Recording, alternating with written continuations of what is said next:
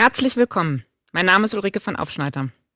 Nahrung hält Körper und Seele zusammen. Aber welche Nahrungsmittel bzw. Bestandteile aus der Nahrung erfüllen eigentlich diese Aufgabe? Dieser Frage gehe ich in den folgenden ca. 90 Minuten nach. Bevor ich mich mit dem Thema Nahrung auseinandersetze, würde ich ganz gerne aber ein paar Sachen zu mir sagen. Als erstes, ich bin keine klassisch ausgebildete Ernährungswissenschaftlerin. Ich habe nicht Ökotrophologie studiert. Ich habe auch nicht Landwirtschaft studiert. Ich habe meine berufliche Laufbahn im ersten Teil in der Finanzindustrie zugebracht, und zwar in London und in Frankfurt. Und im zweiten Teil, sprich seit 2009, arbeite ich als Coach und Organisationsentwicklerin mit Personen im oberen Management von Großkonzernen zusammen. Also ich habe eine Expertise rund um wirtschaftliche Zusammenhänge und wie Entscheidungsprozesse in Großkonzernen gefällt werden. Außerdem komme ich aus einer Familie, in der Entwicklung und Gesundheit ein großer ähm, Themenschwerpunkt war. Und zwar war mein Vater Professor für die Didaktik der Physik und meine Mutter war eine international tätige und sehr anerkannte Physiotherapeutin für Entwicklungsstörungen bei Kindern. Das heißt, motorische und kognitive Prozesse und wie die sich so bei Menschen entwickeln, war bei uns zu Hause ein ganz großer Themenschwerpunkt und wir als Jugendliche durften an diesen Diskussionen auch schon rege teilnehmen. Wovon ich wenig Ahnung hatte, war die Frage, was Nahrung eigentlich mit dem Körper macht und wie biochemische Prozesse im Körper dann sich entwickeln aufgrund von Nahrung oder vielleicht auch Giftstoffen. Und mit dem Themenbereich habe ich mich in den letzten knapp vier Jahren sehr intensiv auseinandergesetzt. Und dann habe ich danach diese unterschiedlichen Teilbereiche, also Nahrung, biochemische Prozesse, kognitive Prozesse, motorische Entwicklung und die Interessen der Wirtschaft in einem Buch veröffentlicht. Und Auslöser für meine doch recht umfänglichen Recherche war die Tatsache, dass unser Sohn kurz vor seinem sechsten Lebensjahr mit einer schweren Zahnschmerzerkrankung diagnostiziert wurde. Und das sah bei unserem Sohn im November 2016 ungefähr so aus. Wie man hier erkennt, sind die ähm, hinteren Backenzähne verfärbt. Der Zahnschmelz ist dort gestört. Und das war bei unserem Sohn auch bei allen vier Backenzähnen so und auch bei den vorderen Schneidezähnen. Auch die waren betroffen. Diese Erkrankung oder Störung der Zähne nennt sich Kreidezähne oder auch Molar Incisor Hypomineralisierung. Das ist der technische Terminus. Und wie ich schnell feststellte, betrifft dieses Krankheitsbild nicht nur unseren Sohn, sondern mittlerweile in Deutschland ungefähr 30 Prozent der Kinder. Und weltweit, das habe ich dann relativ schnell auch rausbekommen, ist die Befallsquote ganz ähnlich. Also dort, wo Studien gezogen wurden oder die Kinder untersucht wurden, in Australien oder in Schweden oder in Großbritannien oder auch in Brasilien, sind die Befallsquoten der Kinder irgendwas zwischen 15 und über 40 Prozent. Also ein Großteil unserer Kinder haben heute keinen gesund ausgebildeten Zahnschmelz mehr. Und wenn man sich mit diesem Krankheitsbild etwas näher beschäftigt, dann stellt man fest, also irgendwie sind diese Zähne, die bevor sie rausbrechen, also um das sechste Lebensjahr, im Kiefer nicht richtig mineralisiert worden. Also irgendwas ist bei den Kindern in der frühen Entwicklung falsch gelaufen, so dass sie dann um das sechste Lebensjahr Zähne bekommen haben, die dann, wie gesagt, vom Zahnschmelz her so weich sind, dass sie direkt einbrechen können.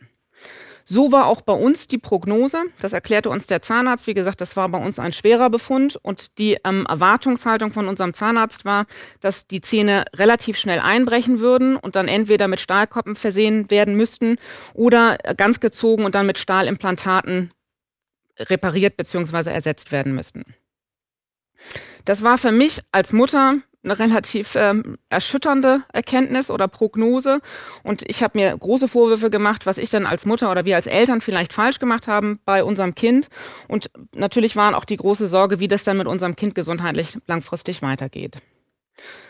Unser Zahnarzt erklärte uns, dass es wissenschaftlich keinerlei wirkliche Erkenntnisse gibt darüber, wie denn dieses Zahnschmelzproblem überhaupt entstanden ist.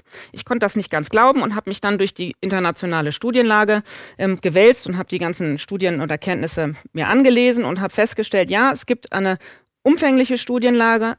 Klare Erkenntnisse gibt es tatsächlich nicht. Es wurden eine ganze Reihe von Aspekten versucht, mit diesem Krankheitsbild zu korrelieren. Also zum Beispiel, ob eine Frühgeburt ähm, relevant ist oder ob das Stillverhalten der Mutter relevant ist, also ein frühes Abstillen zum Beispiel, ob Antibiotikagaben eine gewisse Relevanz spielen oder Atemwegserkrankungen oder auch Dioxine, also Giftstoffe oder auch Weichmacher aus Plastiken.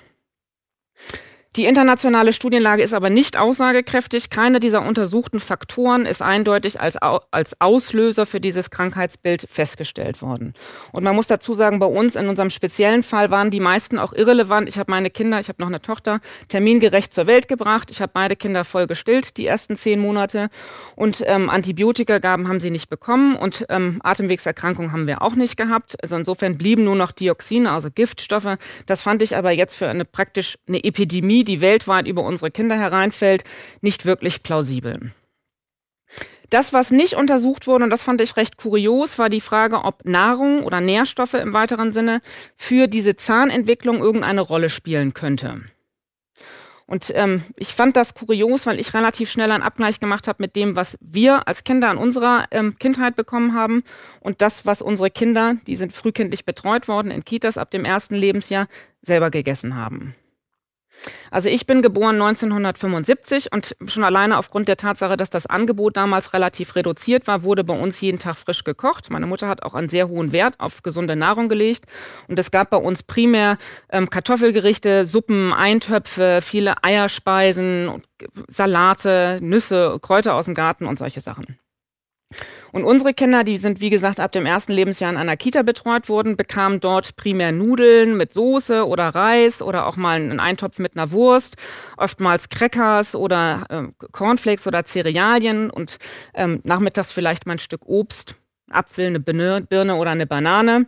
Aber das war von einem Spektrum her doch deutlich anders, als was wir bekommen haben in unserer Kindheit. Und ich habe dann auch relativ schnell mir ein paar Bücher zusammengekauft und mal Nährstoffe irgendwie nachgeguckt, weil meine Vermutung war, vielleicht hat das damit irgendwie was zu tun. Und dann war auch klar, dass die Nahrungsmittel, die irgendwie besonders viel Nährstoffe hatten, immer nicht aufgeführt wurden, beziehungsweise die nicht die waren, die in der Kita gegeben wurden. Parallel zu diesem Krankheitsbild der Kreidezähne habe ich mir dann auch nochmal angeschaut, wie dann der Gesundheitszustand von Kindern insgesamt so ist in Deutschland.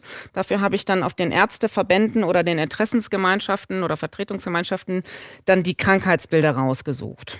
Mein Eindruck war, dass Kinder insgesamt nicht mehr ganz so gesund sind und das ist auch das, was meine Recherche dann ergeben hat. Wenn man jetzt bedenkt, wir haben in Deutschland ungefähr 13 Millionen Kinder, dann sind von diesen 13 Millionen Kinder heute circa 15 Prozent mit einer Hauterkrankung ähm, betroffen, also das Neurodermitis im weiteren Sinne.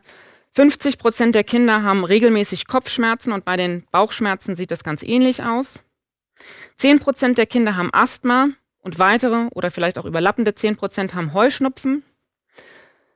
Dann haben 20 Prozent der Kinder Übergewicht. Das sieht man auch tatsächlich, wenn man sich die Kinder einfach im öffentlichen Raum einguckt. Und 10 Prozent, das sind oftmals Kinder, die übergewichtig sind, haben dann auch eine Fettleber. Das ist ein Krankheitsbild, was ich überhaupt gar nicht kannte. Dann haben 8 Prozent der Kinder, also auch immer noch mal eine Million, Hörschäden. Und die Kurzsichtigkeit steigt bei Kindern rasant an. Eine klare Statistik konnte ich da nicht finden, aber man sieht es alleine an der Tatsache, dass sehr viele Kinder heute eine Brille tragen. Dann wächst die Zahl der Kinder, die nicht mehr als beschulbar und Gewalttätigkeit, gewalttätig ist, rasant an. Und das Gleiche gilt auch für den sozial-emotionalen Förderbedarf. Der steigt in allen Bundesländern laut Aussagen der Bundesländer an. Und in bestimmten Stadtteilen oder Städten ist es mittlerweile so, dass ähm, circa 50 Prozent der Kinder bei der Einschulungsuntersuchung Verhaltensauffälligkeiten zeigen. Also wenn man sich das als ganzes Bild anguckt, dann muss man tatsächlich sagen, zumindest ich, es ist erschütternd. Das, was wir heute an unseren, bei unseren Kindern sehen als Krankheitsbildern, ist ähm, nicht gesund. Ich persönlich würde jetzt denken, einfach nach dem, was ich gesehen habe, dass irgendwas um die 80 Prozent der Kinder in irgendeinem dieser Faktoren belastet sind. Und man sieht auch, dass mit zunehmendem Alter die Belastung steigen und auch mit zunehmendem Zeitverlauf, also heute die Belastung auch steigen. Und bei uns im Freundeskreis ist es auch so, dass gerade bei den kleineren Kindern, also die so alt sind wie unsere, der Großteil irgendeins dieser Symptombilder aufzeigen. Ich habe dann die unterschiedlichen Aspekte, die ähm, also Recherchen, die ich gehabt habe über dieses Krankheitsbild Kreidezähne, genauso wie die Krankheitsbilder der deutschen Kinder insgesamt und auch den kurzen Abriss der Studienlage über das Kreidebildsystem oder Krankheitsbild und ähm, das, was ich auch so an Nährstoffen, Abgleich früher und heute zusammengetragen habe, zusammengefasst. Und dann habe ich mich an das Bundesministerium für Ernährung und Landwirtschaft gewendet, und zwar an die Frau Dr. Oepping. Das ist die Leiterin des Nationalen Qualitätszentrums. Das ist also der Bereich, der die Ernährungspläne für Kitas und Schulen ähm, gestaltet, mit der Frage, ob vielleicht Nährstoffe oder ein Mangel von diesen Nährstoffen irgendwie relevant ist für diese ganzen unterschiedlichen Krankheitsbilder, insbesondere der Kreidezähne. Und dann bekam ich eine kurze Antwort zurück von dem diesem Zentrum des Bemels, mit Verweis auf die DGE, die Deutsche Gesellschaft für Ernährung, und der Aussage, dass diese Deutsche Gesellschaft für Ernährung für Deutschland die Ernährungspläne und wissenschaftliche Grundlage stellt. Die DGE kannte ich selber nicht wirklich. Ich habe mich dann so ein bisschen auf deren Webseiten eingelesen und habe dann sehr schnell festgestellt, dass diesen den Satz zum Beispiel nimm fünf, den kannte ich und die Qualitätsstandards, die sie dort publizieren, das sind also die Ernährungspläne für Kitas und Schulen, tatsächlich die Nahrungsmittel aufzeigen, die bei uns in der Kita auch gegeben wurden. Dann habe ich mich mit dem gleichen Informationsgehalt, also dem gleichen Satz an Daten, die ich zusammengetragen habe, auch an die gewendet, und zwar an den damaligen Geschäftsführer, den Dr. Oberritter und eine Dame, die für die frühkindlichen Ernährungspläne zuständig ist. Auch wieder mit der Frage, ob vielleicht die Ernährungspläne nicht das bieten, was die Kinder brauchen an Nährstoffen. Und dann bekam ich eine kurze Antwort zurück mit der Aussage, ja, dass die Ernährungspläne halt nicht ganz so klar strukturiert werden dürfen, beziehungsweise die Aussagen nicht ganz so klar sein dürften, weil ja vielleicht auch wirtschaftliche Interessen der Betreiber berücksichtigt werden müssten. Und außerdem ist es auch so, dass die Vorlieben der Kinder berücksichtigt werden müssten, die geschmacklichen. Das fand ich beides kurios, weil nach meinem Verständnis hat eine wissenschaftliche Aussage nichts mit betriebswirtschaftlichen oder wirtschaftlichen im allgemeinen Interessen oder geschmacklichen Vorlieben zu tun, sondern es sollte sich danach richten, was gut ist für den Körper. Das klang da nicht so. Dann habe ich parallel zu meinem ähm, naja, Bemühungen vom BEMEL und der DGE Informationen zu bekommen, auch die Zahnärzte angeschrieben, die wissenschaftlich in Deutschland über dieses Kreidebildphänomen schreiben und auch im öffentlichen Raum ähm, aufgetreten sind. Und äh, unter anderem habe ich dann angeschrieben den Herrn Professor Dr. Jan Kühnisch von der LMU in München und den Professor Dr. Norbert Krämer von der Universität in Gießen, auch wieder mit der Frage, ob vielleicht Nährstoffe oder ein Mangel für dieses Bild symptomatisch sein könnten oder ursächlich sein könnten. Und von den ganzen Professoren, die ich angeschrieben habe, habe ich gar keine Antwort bekommen. Auch das fand ich kurios, weil wenn man bedenkt, dass laut wissenschaftlicher Studienlage wir kein klares Verständnis haben, was genau die, die Ursache sein könnte für dieses Krankheitsbild, dieses Krankheitsbild aber wie gesagt ein flächendeckendes Problem ist weltweit bei unseren Kindern, hätte ich jetzt erwartet, dass Wissenschaftler einen Diskurs gerne annehmen und in irgendeiner Art und Weise sich vielleicht auch mal mindestens bei mir melden würden. Das haben sie nicht getan. Das heißt, ich stand also als Mutter immer noch sehr besorgt um mein Kind und die Zukunft meines Kindes in Bezug auf die Zahnqualität und was das natürlich bedeutet langfristig. Einem großen Satz an Daten und keine Antwort vom Bemel, beziehungsweise einer nicht befriedigenden Antwort vom Bemel, einer nicht befriedigenden Antwort von der DGE und keine Antwort von den ähm, entsprechenden Zahnmedizinern nach wenigen Monaten nun da.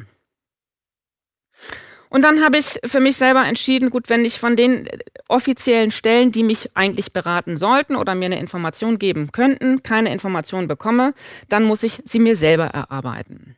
Das heißt, ich habe mich dann hingesetzt und habe mir Bücher über Grundlagen des Körpers und Nahrung zusammengekauft und habe einfach mal strukturiert aufgeschrieben und recherchiert, wie funktioniert denn das im Körper. Und ich habe in dem Zuge festgestellt, dass ich tatsächlich relativ wenig Ahnung über den menschlichen Organismus hatte.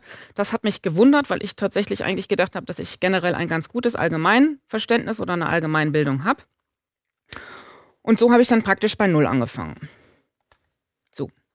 Und genau da fangen wir jetzt einmal kurz an. Und zwar ein kurzer Ausflug mit einem kurzen Ausflug in den Stoffwechsel. Also wenn man sich den Stoffwechsel bzw. den Menschen als Ganzes an, anschaut, dann sieht man, wir haben unterschiedliche Organe. Wir haben eine Lunge, wir haben ein Herz, eine Milz, ein Dickdarm, ein Dünndarm, ein Magen, eine Leber, eine Schilddrüse, um nur ein paar zu nennen. Das sind natürlich noch weitere. Und diese Organe erfüllen jeweils eine Aufgabe im Körper. Die Lunge zieht die Luft von außen rein, filtert den Sauerstoff raus, gibt diesen an das Blut ab und das Herz pumpt dann das mit Sauerstoff angereicherte Blut einmal durch den gesamten Organismus durch und versorgt alle Zellen. Alle Zellen im Körper brauchen Sauerstoff. Dann nehmen wir von außen Nahrung ein, die geht durch die Speiseröhre in den Magen. Im Magen kommt dann etwas Magensäure aus der Leber rein, zersetzt den Nahrungsbrei ein Stück weit.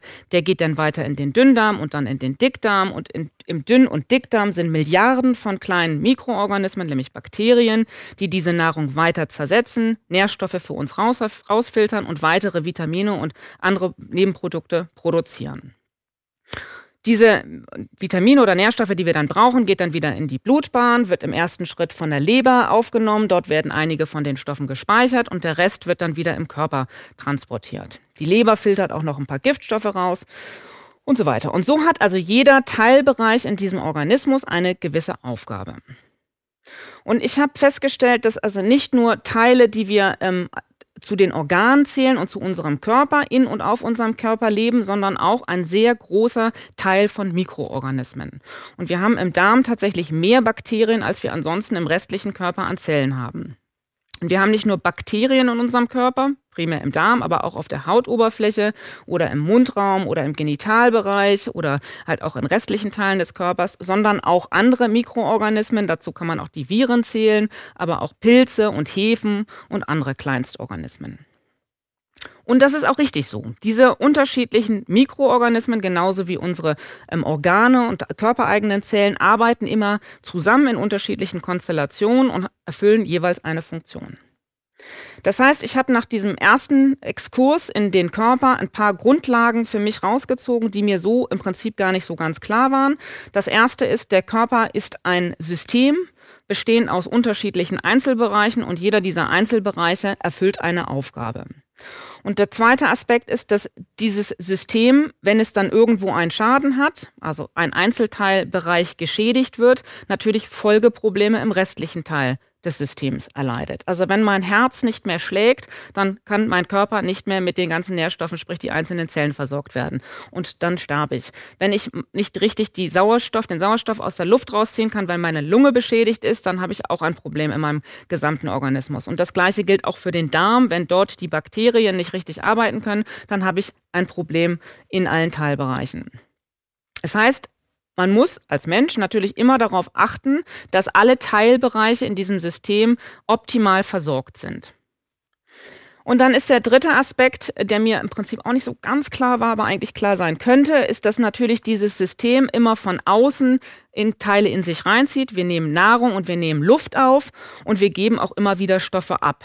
Also über natürlich Fäkalien oder Schweiß oder Tränen oder andere Substanzen. Das heißt, es ist im Prinzip ein permanenter Austausch mit unserer Umwelt und wir sind natürlich entsprechend darauf angewiesen, dass die Substanzen, die wir in unseren Körper, in unser System reinziehen, über, wie gesagt, den Mund oder die Lunge oder natürlich auch die Haut, das ist, was unser Körper braucht. Und dann kann man sich fragen, also ähm, nicht nur Nahrung braucht unser Körper, sondern vielleicht auch ein paar andere Rahmenbedingungen. Was sind denn das für Rahmenbedingungen, die dieses System, man könnte es auch Ökosystem nennen, braucht, damit es sich gesund entwickelt? Und dann stellen wir fest, das ist im Prinzip wie mit allen lebenden Organismen. Wir haben uns evolutionär angepasst an die Rahmenbedingungen, die halt vorgeherrscht haben, über Jahrzehnte oder Jahrtausende von Jahren. Und man kann die jetzt grob in diese fünf Kategorien unterteilen. Und da sind im ersten Schritt oder ist im ersten Schritt natürlich wieder das, was ich gerade gesagt habe, die Teile, die wir von außen reinziehen, die Nährstoffe oder Nahrung, Luft und Wasser. Und dann braucht unser ähm, Organismus, wir sind ja aktive Säugetiere, Bewegung. Das heißt, wir brauchen das als Menschen, dass wir uns einmal ähm, oder dass wir uns regelmäßig muskulär anspannen und unseren Stoffwechsel in Bewegung bekommen, dass unsere Muskeln, wie gesagt, sich zusammenziehen, dass unsere Bänder gedehnt werden, unsere Knochen elastisch bleiben, unsere Darmtätigkeit funktioniert. Also wir brauchen Bewegung und wir brauchen auch die Entspannung. Also wir brauchen auch die Möglichkeit, dass unser Körper in seinen Einzelteilen auch sich wieder regenerieren kann. Dazu gehört zum Beispiel auch ein guter Schlaf. Und dann sind wir ähm, Säugetiere. Das bedingt dann natürlich schon, dass wir irgendwie soziale Bindungen aufbauen. Im ersten Schritt mit unseren Kindern. Die müssen wir ja eigentlich evolutionär bedingt säugen. Und unsere Kinder brauchen auch Erwachsene und soziale Strukturen, um zu lernen und Verhaltensweisen zu verinnerlichen.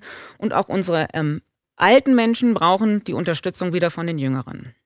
Aber nicht nur zur Unterstützung und zum Lernen brauchen wir Menschen im Kontakt, sondern wir brauchen auch eine gewisse Haptik und den gegenseitigen physischen Austausch. Natürlich nicht nur zur Fortpflanzung, sondern wir brauchen das auch, dass wir uns gegenseitig in den Arm nehmen dürfen, dass wir uns streicheln dürfen und dass wir auch den Austausch von Bakterien und Viren miteinander zulassen, weil das stärkt das jeweilige Immunsystem des anderen. Und dann sind wir auch ähm, tagaktive Säugetiere. Das heißt, wir sind dafür gebaut, dass wir an der Sonne uns ähm, bewegen und in der Sonne auch leben. Wir sind ja keine Fledermäuse oder Maulwürfe. Und entsprechend haben wir uns mit der Sonne entwickelt. Und ähm, im Umkehrschluss brauchen wir auch die Sonne und wir haben uns an die Sonne angepasst und das haben wir zum Beispiel auch durch eine unterschiedliche Pigmentierung getan. Also dort, wo die Sonne intensiv ist, haben Menschen ähm, über die Historie eine dunkle Haut entwickelt und dort, wo die Sonne halt weniger intensiv ist, haben sie eine helle Haut entwickelt. Dieser Mechanismus stellt sicher, dass immer die richtige Ausbeute der Sonne auch immer noch bei dem Körper ankommt. Und dann haben wir uns ähm, auf der Erde entwickelt und nicht auf dem Mond oder dem Mars. Und entsprechend sind wir auch an das energetische Strahlungsfeld hier auf der Erde angepasst. So, jetzt haben wir in den letzten 120 Jahren all diese unterschiedlichen Faktoren maßgeblich verändert und wir stellen nun fest, dass Menschen Ausfallsymptome, sprich Krankheitsbilder entwickeln. Die Nahrung, die wir jetzt konsumieren, ist nicht mehr aus der Natur, sondern kommt meistens aus Rewe oder Lidl oder Aldi, aus irgendwelchen Verpackungen oder Pappkartons, Plastik, Pappkartons. Die Luft, die wir einatmen, ist ähm, überwiegend Innenraumluft oder Stadtluft und keine frische Waldluft mehr. Und das Wasser, was wir trinken, ist kein Quell- oder Oberflächenwasser mehr, sondern kommt meistens aus dem Wasserhahn, sprich aus der Kanalisation und wird dann von Klärwerken aufbereitet. Die Bewegung und Entspannung haben wir auch maßgeblich verändert, dahingehend, dass der Großteil der Menschen den Tag über sitzend verbringen in den Innenräumen und ähm, also eine Bewegung weniger zulassen, als sie vielleicht eigentlich gebraucht wird und die Entspannung auch nicht mehr wirklich gegeben ist, einfach weil die meisten Menschen unter einer täglichen Anspannung, Zeitdruck oder Leistungsdruck stehen. Und bei den sozialen Bindungen ist das so, dass ein Großteil der Menschen alleine lebt oder halt auch nicht mehr wirklich in sozialen ähm, Gefügen mit anderen Menschen. Und das ist auch schon vor den Restriktionen, die wir jetzt durch Corona erlebt haben, der Fall gewesen. Es hat sich natürlich aber unter diesen Restriktionen nochmal enorm verschärft. Und die Sonne sehen auch ganz viele Menschen nicht mehr einfach, weil sie tagsüber sitzen in den Innenräumen verbringen. Und wenn sie in die Sonne gehen, dann meistens mit einem Sonnenschutzfaktor oder mit einer Bekleidung und sie schützen sich somit vor der Sonne, die sie eigentlich brauchen. Bei der energetischen Strahlung ist das so, dass wir also die Strahlenbelastung in dem Umfeld, wo Menschen leben, deutlich verändert haben, einfach weil wir ganz viele unterschiedliche Telekommunikationsmethoden nutzen. Und wie gesagt, jetzt stellen wir fest, dass Menschen Krankheitsbilder entwickeln. Und wir wissen eigentlich sehr gut, wie diese unterschiedlichen Veränderungen auf den Menschen gewirkt haben und welchen Beitrag sie in diesen Krankheitsbildern ähm, leisten. Und sie sind alle relevant. Nichtsdestotrotz schauen wir uns jetzt nur die Nährstoffe an in den folgenden Minuten. Aber wie gesagt, das ist nicht die einzige Dimension, die man bei der Gesundheit im Blick behalten sollte. Ich würde aber argumentieren, es ist die, die wichtigste. So, die Frage der Definition von Nahrung. Was ist Nahrung? Nahrung definieren wir äh, allgemein als alles Essbare und Trinkbare, was ein Mensch oder ein Tier zur Ernährung, sprich zum Aufbau und zum Erhalt des Organismus braucht und zu sich nimmt. Also all die Bestandteile, die unserem Organismus erlauben, überhaupt erstmal heranzuwachsen von ungefähr einer Größe einer Stecknadel oder einer Stecknadelkopfs, und zwar der Verschmelzung von einer Eizelle und einer Samenzelle zu irgendwie einer Größe, die ich jetzt hier so als Erwachsener habe. Also Nahrung erlaubt uns die Substanz von uns aufzubauen und Nahrung erlaubt uns auch, unsere einzelnen Stoffwechselprozesse im Körper zu steuern und ablaufen zu lassen. Das Erforschen von Nahrung ist überhaupt nicht neu. Das tun Menschen, seitdem sie existieren. Schriftliche Überlieferungen haben wir seit zweieinhalbtausend Jahren, zum Beispiel von Hippokrates, der damals schon sagte, vor zweieinhalbtausend Jahren, Nahrung sei euer Heilmittel und euer Heilmittel sei eure Nahrung. Das heißt, wir blicken auf eine lange Historie von wissenschaftlichen Erforschungen der Nahrung und den Auswirkungen auf unseren Organismus zurück. Und davon haben wir auch heute noch viel Wissen da. Und bei uns ist es, wie gesagt, die Deutsche Gesellschaft für Ernährung, die im Prinzip diese wissenschaftlichen Grundlagen für die Bevölkerung aufbereitet. Und wenn man sich jetzt die ähm, Grundlagen, die dort bei der DGE erklärt werden, näher anguckt, dann stellt man fest, die DGE genauso wie die anderen äh, Ernährungswissenschaftler weltweit auch, haben unsere Nahrung aufgeteilt in unterschiedliche Teilbereiche. Also da gibt es die Makronährstoffe, das sind die ganzen großen Bausteine in der Nahrung, also von denen wir mengenmäßig sehr viel haben. Und dann gibt es die Mikronährstoffe. Das sind die Bausteine, von denen wir nur sehr wenig in der Nahrung haben. Beide sind aber essentiell und ganz lebenswichtig für unseren Körper und dafür, dass unser Körper vernünftig funktionieren kann. Zu den Makronährstoffen gehören die Fette und, oder Lipide, die Kohlenhydrate, das sind Zucker oder äh, Stärke, oder die Eiweiße und Proteine und oftmals werden auch die Ballaststoffe und Wasser dazu gezählt. Das sind, wie gesagt, die Teile, die den überwiegenden Teil unserer Körpermasse ausmachen und die uns auch die Energie für den Tag über geben. Und man kann sagen, pro Tag nimmt ein Erwachsener irgendwas um die 1,3 Kilo mit Wasser vielleicht etwas mehr zu sich. Die meisten Menschen kennen diese Teile recht gut, zumindest namentlich. Das geht schon damit los, dass diese Teile auch auf den Verpackungen der Nahrungsmittelindustrie aufgeführt werden müssen. Anders sieht das aus mit den Mikronährstoffen. Die kennen viele Menschen nicht so ganz genau. Zu den, Vita zu den Mikronährstoffen gehören die Vitamine. Das sind die fettlöslichen Vitamine A, E, D, K und die wasserlöslichen Vitamine C und alle B-Vitamine. Die Mineralstoffe oder Spurenelemente, die essentiellen Fettsäuren, also ein paar von den Fettsäuren, die der Körper nicht selber herstellen kann. Das sind die Omega-3 und 6. Und essentielle Aminosäuren, also ein paar von den Eiweißbausteinen ähm, und auch die sekundären Pflanzenstoffe werden häufig damit zugezählt. So, auch diese Bausteine sind wahnsinnig wichtig für unsere Gesundheit und wenn wir davon nicht genug bekommen, das erklärt uns auch die DGE, dann werden wir krank. Die Krux mit diesen Mikronährstoffen ist, dass man ähm, sie nicht schmecken meistens kann, also meistens nicht schmecken, riechen oder sehen kann. Das heißt, unsere eigene Sensorik ist schlecht geeignet, festzustellen, ob wir die richtigen Mengen an diesen Mikronährstoffen auch zu uns nehmen. Und die weitere Problematik ist, ist dass diese ähm, Stoffe auch nicht verbindlich auf den Nahrungsmittelprodukten aufgeführt werden müssen. Das heißt, wir sind im Prinzip darauf angewiesen, dass wir genug von diesen Stoffen bekommen, aber ob wir das tun oder nicht, ist gar nicht so leicht herauszubekommen. Dann sollte man bei den Vitaminen und Mineralstoffen bzw. Spurenelemente vielleicht noch ein paar kleine Details wissen. Bei den Vitaminen ist es so, das sind organische Moleküle, also so Strukturen, die aufgebaut werden in Pflanzen oder auch in, in Tieren oder Menschen. Und diese unterschiedlichen organischen Moleküle, die bestehen in den lebenden Pflanzen oder Tieren, aber wenn man das Tier oder die Pflanze abtötet oder ein Stück weit von wegnimmt, dann können diese Moleküle auch zerfallen. Und die Faktoren, die Vitamine zerfallen lassen, sind Hitze oder Kälte oder auch Sauerstoff oder Strahlen oder auch einfach der Faktor Zeit.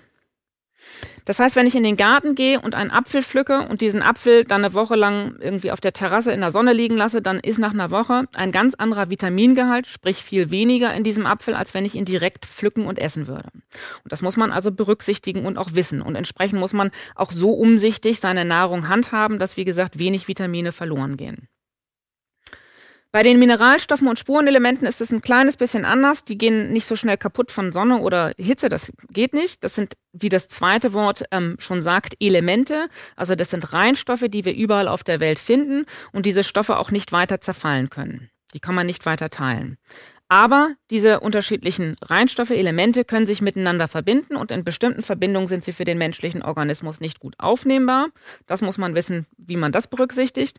Und dann sind diese unterschiedlichen Spurenelemente und Mineralstoffe auch wasserlöslich. Das heißt, es können sich beim Kochen zum Beispiel, wenn ich jetzt Kartoffeln koche, Kalium, was gebunden ist in der Kartoffel eigentlich, rauslösen und dann abgegossen werden. Das heißt, ich muss wissen, wie ich diese Mineralstoffe, dazu gehören Eisen, Schwefel, ähm, Kalium, Calcium und viele etliche mehr, so behandle, dass ich möglichst viel von ihnen auch aus der Nahrung in meinen Körper reinbekomme. Auch das ist nicht ganz trivial. Also man muss wissen, wie man mit Nahrung umgeht, so dass man möglichst viel von diesen Nährstoffen, die man jetzt ja braucht, bekommt. Außerdem sollte man ja eigentlich auch wissen, in welchen Nahrungsmitteln diese Nährstoffe, die wir hier brauchen, überhaupt erst drin sind.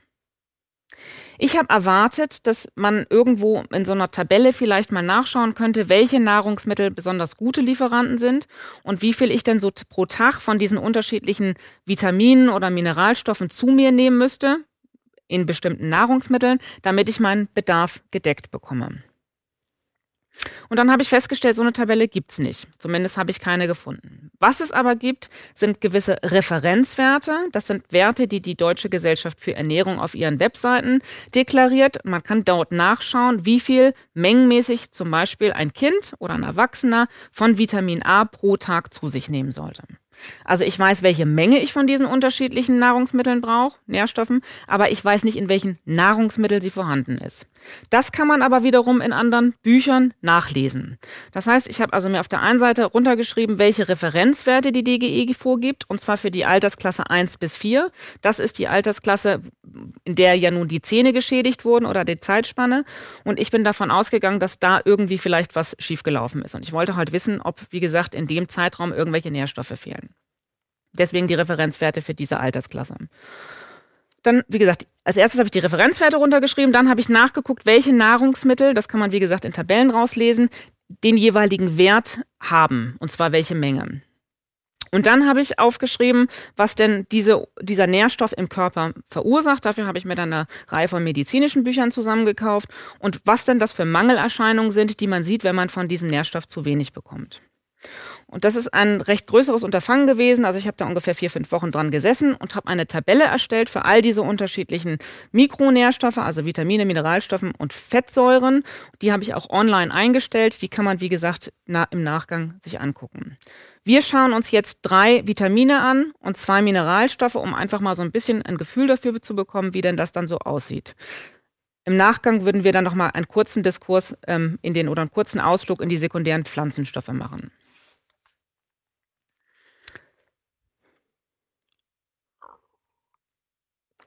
Also, ich habe jetzt hier als erstes das Vitamin A einmal aufgeführt. Und wie gesagt, für die Altersklasse 1 bis 4 die Menge, die ein Kind pro Tag ähm, zu sich nehmen sollte, und zwar immer jeweils eine von diesen unterschiedlichen Nahrungsmitteloptionen.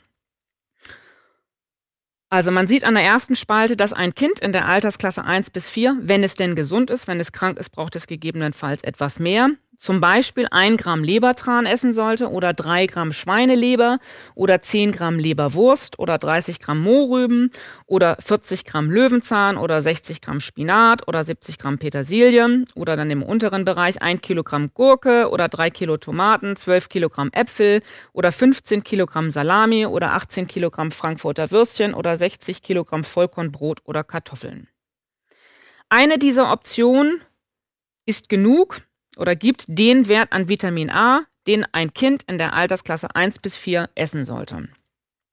Ich kann anhand dieser ersten Tabelle sehr schnell äh, dezidieren, herauslesen, dass mein Kind mit Sicherheit einen Vitamin A-Mangel hatte. Weil mein Kind hat äh, keine Leberprodukte gegessen, die gab es bei uns früher nicht, also bei unseren Kindern. Ich habe Leberprodukte aber in der Kindheit regelmäßig gegessen bzw. essen müssen. Mohrrüben gab es bei uns gelegentlich, aber mit Sicherheit nicht jeden Tag. Und die Produkte, die unsere Kinder insbesondere auch in den Kitas bekommen haben, also Gurken, Tomaten und Äpfel, Salami etc. oder Vollkornbrot, die haben wir ja natürlich nicht in den Mengen unseren Kindern verabreicht. 60 Kilogramm Kartoffeln für ein 1- bis 4-jähriges Kind ist ja vielleicht auch utopisch. Die Nahrungsmittel in Schwarz oder in Fett, das sind die Nahrungsmittel, die, wie gesagt, überwiegend in der Kita gegeben wurden, ähm, auch auf diesen Qualitätsstandards draufstehen also Ernährungsplänen und die auch wir viel zu Hause gegeben haben. Wenn man sich jetzt anguckt, was ist denn die Funktion von Vitamin A im Körper, da haben wir auch eine ganz gute Studienlage. Vitamin A ist relevant für die Bildung von einer gesunden Haut und Schleimhäuten, für das Augen- ähm, Licht- und Nachtsehen, für die Herstellung von Geschlechtshormonen wie Testosteron. Außerdem ist Vitamin A auch ganz wichtig, um Krebszellwachstum zu hemmen und es steigert die Immunzellenproduktion und ist auch ganz wichtig für die Entwicklung der Plazenta und des Embryos. Die Mangelerscheinungen, die man sieht, wenn man zu wenig Vitamin A bekommt, sind zum Beispiel eine Anfälligkeit für Infekte, Allergien und Asthma, Entzündungen im Darm, trockene Haut, Akne, spröde Haare, eine Nachtblindheit, Hörschäden, Wachstumsstörungen bei Kindern, eine Unfruchtbarkeit, Fehlgeburten, Missbildung des Ungeborenen oder auch ein erhöhtes Krebsrisiko. Also alles Symptombilder, Krankheitsbilder, die wir jetzt flächendeckend bei unseren Kindern und natürlich auch dem Rest der Bevölkerung sehen. Und das finde ich jetzt gar nicht so überraschend, weil wenn man jetzt überlegt, dass wahrscheinlich nicht nur unser Kind zu wenig Vitamin A gehabt hat, sondern auch viele andere Kinder, dann ist das einfach die logische Konsequenz. Wir haben einen Mangel. Dann haben wir als Beispiel hier mal das Vitamin D. Das Vitamin D hat eine etwas spezielle Position in den Vitaminen. Es kann nämlich auch von dem Körper selber hergestellt werden. Dann heißt es Hormon. Ähm, und dieses Hormon entwickeln wir, wenn wir uns ausreichend evolutionsbedingt ja auch nötig, in der Sonne aufhalten. Und ausreichend heißt in der Mittagszeit irgendwas zwischen 11 und 15 Uhr, zwischen 10 Minuten und einer halben Stunde mit weitem, unbedecktem Körper. Also mal mindestens die Arme und Beine ohne Bekleidung und ohne Sonnencreme. Und das funktioniert bei uns in unseren Breitengraden auch nur zwischen ungefähr April bis Oktober. Dann ist der Sonnenstand hoch genug, dass unsere Haut die Vorstufe bilden kann. In den Wintermonaten geht das bei uns nicht. Da brauchen wir eine externe Versorgung. Das geht normalerweise über Nahrung. Und eine externe Versorgung Laut DGE, um den Wert zu erreichen, den die DGE vorgibt, ist zum Beispiel vorhanden in diesen Nahrungsmitteln. Also zwei Gramm Lebertran würden reichen, um ein Kind eins bis vier täglich in den Wintermonaten adäquat zu versorgen. Oder 20 Gramm geräucherter Aal oder 120 Gramm Lachs oder 600 Gramm Ei oder ein Kilo Champignons oder ein Kilogramm Emmentaler oder Gouda. Das sollte dann aus Weidehaltung sein, weil sonst funktioniert auch die Vitamin D-Bildung bei der Kuh nicht. Ähm, und das Gleiche gilt auch für Butter und Vollmilch. Wir haben unseren Kindern, wie gesagt, nie Leberprodukte und dazu gehört auch der Lebertran gegeben und geräucherter Aal ist mittlerweile schwierig zu bekommen und steht auch bei uns nicht auf dem Speiseplan. Der ist ja fast ausgestorben, der Aal. Und Lachs ist ähnlich selten bei uns zu haben. Das sollte auch ähm, Wildlachs sein. Und die anderen Nahrungsmittel, die sind, wie gesagt, von den Mengen her nicht zu Essen für ein Kind in dieser Altersklasse. Also auch da kann ich wieder klar sehen, es ist recht wahrscheinlich, dass unser Kind einen Mangel an Vitamin D hatte. Ähm, nicht enthalten ist Vitamin übrigens, Vitamin D übrigens in Getreide, Reisprodukten, Obst und Gemüse. Also auch da muss man sich sehr anstrengen, dass man die richtigen Nahrungsmittel auswählt. Dann kann man sich anschauen, was macht denn Vitamin D im Körper? Und das ist auch hervorragend gut über, erforscht. Vitamin D ist eins der Vitamine, die wir ähm, schon seit über 100 Jahren erforschen. Und es ist sehr bekannt, und zwar umfänglich mit der Studienlage belegt, dass Vitamin D ganz relevant ist für den Zahn- und Knochenaufbau im Organismus. Es reguliert die Kalziumaufnahme im Darm und reguliert auch generell das Calciumphosphat-Gleichgewicht im Organismus und ist zusätzlich relevant, das wissen wir mittlerweile, für ca. 200 Stoffwechselprozesse. Und die Mangelerscheinungen, die man sieht, wenn man zu wenig Vitamin D ähm, im Körper bildet oder von extern bekommt, sind Rachitis. Das ist das Krankheitsbild, was allgemein schiefe Zähne, krumme Beine oder krumme Wirbelsäulen, Mineralstoffstörungen in den Knochen und Zähnen und Karies beschreibt. Also alles, was mit der Hartsubstanz des Organismus zu tun hat, das sind nun mal die Knochen und Zähne. Wenn die gestört sind, zeichnet man das als Rachitis im weiteren Sinne. Außerdem sieht man bei einem Vitamin D-Mangel häufig eine Anfälligkeit für Krebs, eine schwache Muskulatur, eine Anfälligkeit für Infekte, eine höhere Anfälligkeit für Typ Diabetes 1 und 2 und Autoimmunerkrankungen wie Asthma, Multiple Sklerose oder Dermatitis, also Hauterkrankungen. Und auch da stellt man fest, ja, das sind alles Symptombilder, die wir flächendeckend in der Bevölkerung sehen. Und bei uns war ja, wie gesagt, die ähm, Problematik, dass die Zähne schlecht mineralisiert waren. Ich habe auch relativ schnell am Anfang festgestellt, dass Vitamin D da vielleicht relevant sein könnte, auch wenn die offizielle Studienlage das nicht so hergab. Und wir haben bei unserem Sohn den Vitamin D-Spiegel messen lassen im Dezember 2016 und der war außerhalb des Messbereichs, nämlich unter 7 Nanogramm pro Milliliter. Ab 30 ist ein gesunder Spiegel. Also wir waren da sehr, sehr weit entfernt von auch nur halbwegs gesund. Und das Gleiche galt auch für den Rest der Familie. Wir haben uns alle messen lassen. Wir hatten einen Spiegel um die 11 bis 13. Und entsprechend mussten wir auch sehr viel dafür tun, um den zu korrigieren. Dann haben wir einmal das Vitamin C. Vitamin C ist vorhanden ähm, in ganz vielen Wildbeeren, die wir haben, also in Hagebutte, in Sanddorn oder praktisch allen Wildbeeren und zwar in hohen Konzentrationen. Also Hagebutte, Sanddorn, Holunder, Himbeeren, Brombeeren, Heidelbeeren. Ähm, also diese gesamte Beerenwelt, die wir hier in Deutschland vorfinden, hat einen hohen Vitamin C-Gehalt und davon müsste ein Kind in der Altersklasse 1 bis 4 gar nicht so viel essen, um den DGE-Wert zu erreichen. Außerdem sind gute Vitamin C-Lieferanten Wildkräuter. Dazu gehört zum Beispiel die Brennnessel oder auch der Meerrettich, der im weiteren Sinne ein Wildkraut ist oder auch generell Kräuter. Und auch ein paar Gemüsesorten wie zum Beispiel Paprika oder Brokkoli, wenn sie denn frisch geerntet werden, haben einen hohen Vitamin C-Gehalt. Die Zitrone oder Orange, also die klassischen Zitrusfrüchte, die ja oftmals als gute Lieferanten für Vitamin C ähm, propagiert werden, sind eher im Mittelfeld und unsere klassischen Obstzuchtgemüsesorten, Äpfel, Gurke, Birne, haben einen im Vergleich geringen Vitamin C-Wert. Die Funktion von Vitamin C im Körper ähm, sind unter anderem, dass es die Zellen schützt vor freien Radikalen, also vor einer Beschädigung durch Radikale, die im Körper halt frei rumschwimmen oder fliegen. Es unterstützt die Ausscheidung von Umweltgiften und Medikamenten. Es fördert die Eisenresorption im Organismus und es ist wichtig für den Cholesterinabbau und für die Produktion des Schilddrüsenhormons. Außerdem ist Vitamin C auch noch ganz wichtig, um die Kollagenproduktion, also die Hautproduktion im weiteren Sinne zu steuern und für die Synthese von Neurotransmittern. Die Mangelerscheinungen, die man sieht, wenn man zu wenig Vitamin C bekommt, sind auch wieder verstärkte Infektionen im Organismus, eine raue Haut, ein entzündetes oder blutendes Zahnfleisch, eine verminderte Wundheilung, Depression, Schwäche, Abgespanntheit, Müdigkeit oder auch wieder ein erhöhtes Krebsrisiko. Also auch alles wieder Symptombilder, die wir flächendeckend in der Bevölkerung sehen. Und auch da kann man sagen, gut, vielleicht kriegen vielleicht nicht alle Menschen genug Vitamin C. Vitamin C ist auch ein sehr empfindliches Vitamin. Es zerfällt sehr schnell aufgrund von Hitze oder auch Faktor Zeit. Dann haben wir jetzt noch mal zwei Beispiele bei den Mineralstoffen und Spurenelementen. Als erstes das Eisen. Das Eisen hat im Körper die primäre Funktion, den Sauerstoff zu binden, den wir ja über die Lunge aufnehmen und dann alle Zellen im Organismus zu versorgen. Also es ist ganz wichtig für den Energiestoffwechsel im weiteren Sinne und für den Transport des Sauerstoffs im Blut. Gespeichert haben wir äh, den, den Eisen oder das Eisen in dem Blut und dann auch in der Leber, der Milz und im Knochenmark. Entsprechend sind das auch die Lebensmittel oder Teile, die wir, wenn wir die essen von Tieren, die uns einen hohen Eisenwert als Lieferanten bieten. Also Leber steht wieder an Platz Nummer eins, Milz und Knochenmark würde da auch relativ weit oben stehen. Ansonsten haben wir noch die unterschiedliche Leber, ob das nun Gänse- oder Schweineleber ist, die haben alle ganz gute Werte. Natürlich auch Blutwurst von ähm, unterschiedlichen Tieren. Und dann sind auch bestimmte Kräuter, Rosmarin gehört dazu, gute Lieferanten, auch Hülsenfrüchte wie Linsen oder Haferflocken oder Basilikum.